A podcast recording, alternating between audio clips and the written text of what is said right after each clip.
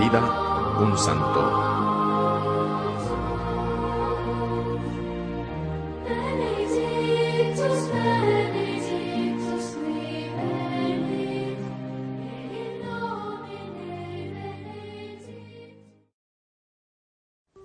¿Qué secreto poseía aquella familia de Cartagena que supo poner en los altares a sus tres hijos?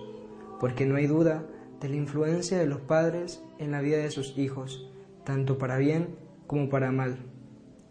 Leandro tuvo otros dos hermanos que están como él en los altares. Isidoro, que le sucedió en el arzobispado de Sevilla, y Santa Florentina.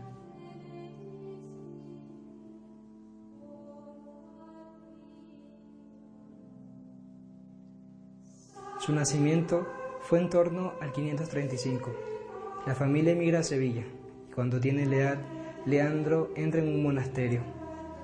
Es nombrado metropolitano de Sevilla, funda una escuela de artes y ciencia que la concibe como instrumento para difundir la doctrina ortodoxa en medio de una España que está inficcionada de arrianismo, particularmente la corte visigoda.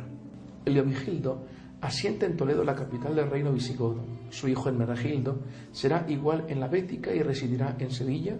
Por su ciencia, bondad y celo, Hermenegildo se convierte a la fe nicena con el ejemplo y apoyo de su esposa Igunda. Pero en Toledo hay reales aires de grandeza. El rey piensa que el principio de unidad y estabilidad está en la religión arriana. Se enciende la persecución contra la fe católica con fuego y espada, incluidos los territorios de la Bética, en la que su propio hijo Hermenegildo morirá en mártir. Leandro ha sido obligado a abandonar su iglesia y su patria. Aprovecha el destierro para pedir ayuda al emperador de Bizancio. En Constantinopla se encuentra con Gregorio, que ha sido enviado por el Papa Pelagio, con quien traba una gran amistad. Le anima a poner por escrito los libros que influirán de modo decisivo en la ascética de todo el medievo. Vuelve Sevilla su arzobispo al disminuir la tensión del rey Leovigildo y lo verá morir.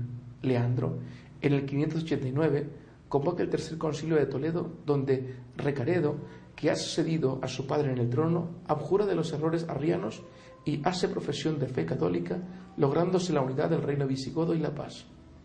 Sobreviene como esperada consecuencia una renovación en la vida religiosa, un resurgir de las letras y una fresca ganancia en el terreno de las artes. La conversión paulatina a la fe católica de los arrianos visigodos del reino es sincera y la deseada unidad ha encontrado el vínculo de cohesión en la unidad de la fe, lo que intuyó el rey Leovigildo, pero con signo contrario, en esta ocasión triunfó la verdad. Ahora, y hasta su muerte en el año 600, el sabio y santo arzobispo deja de ser un hombre influyente en la política del reino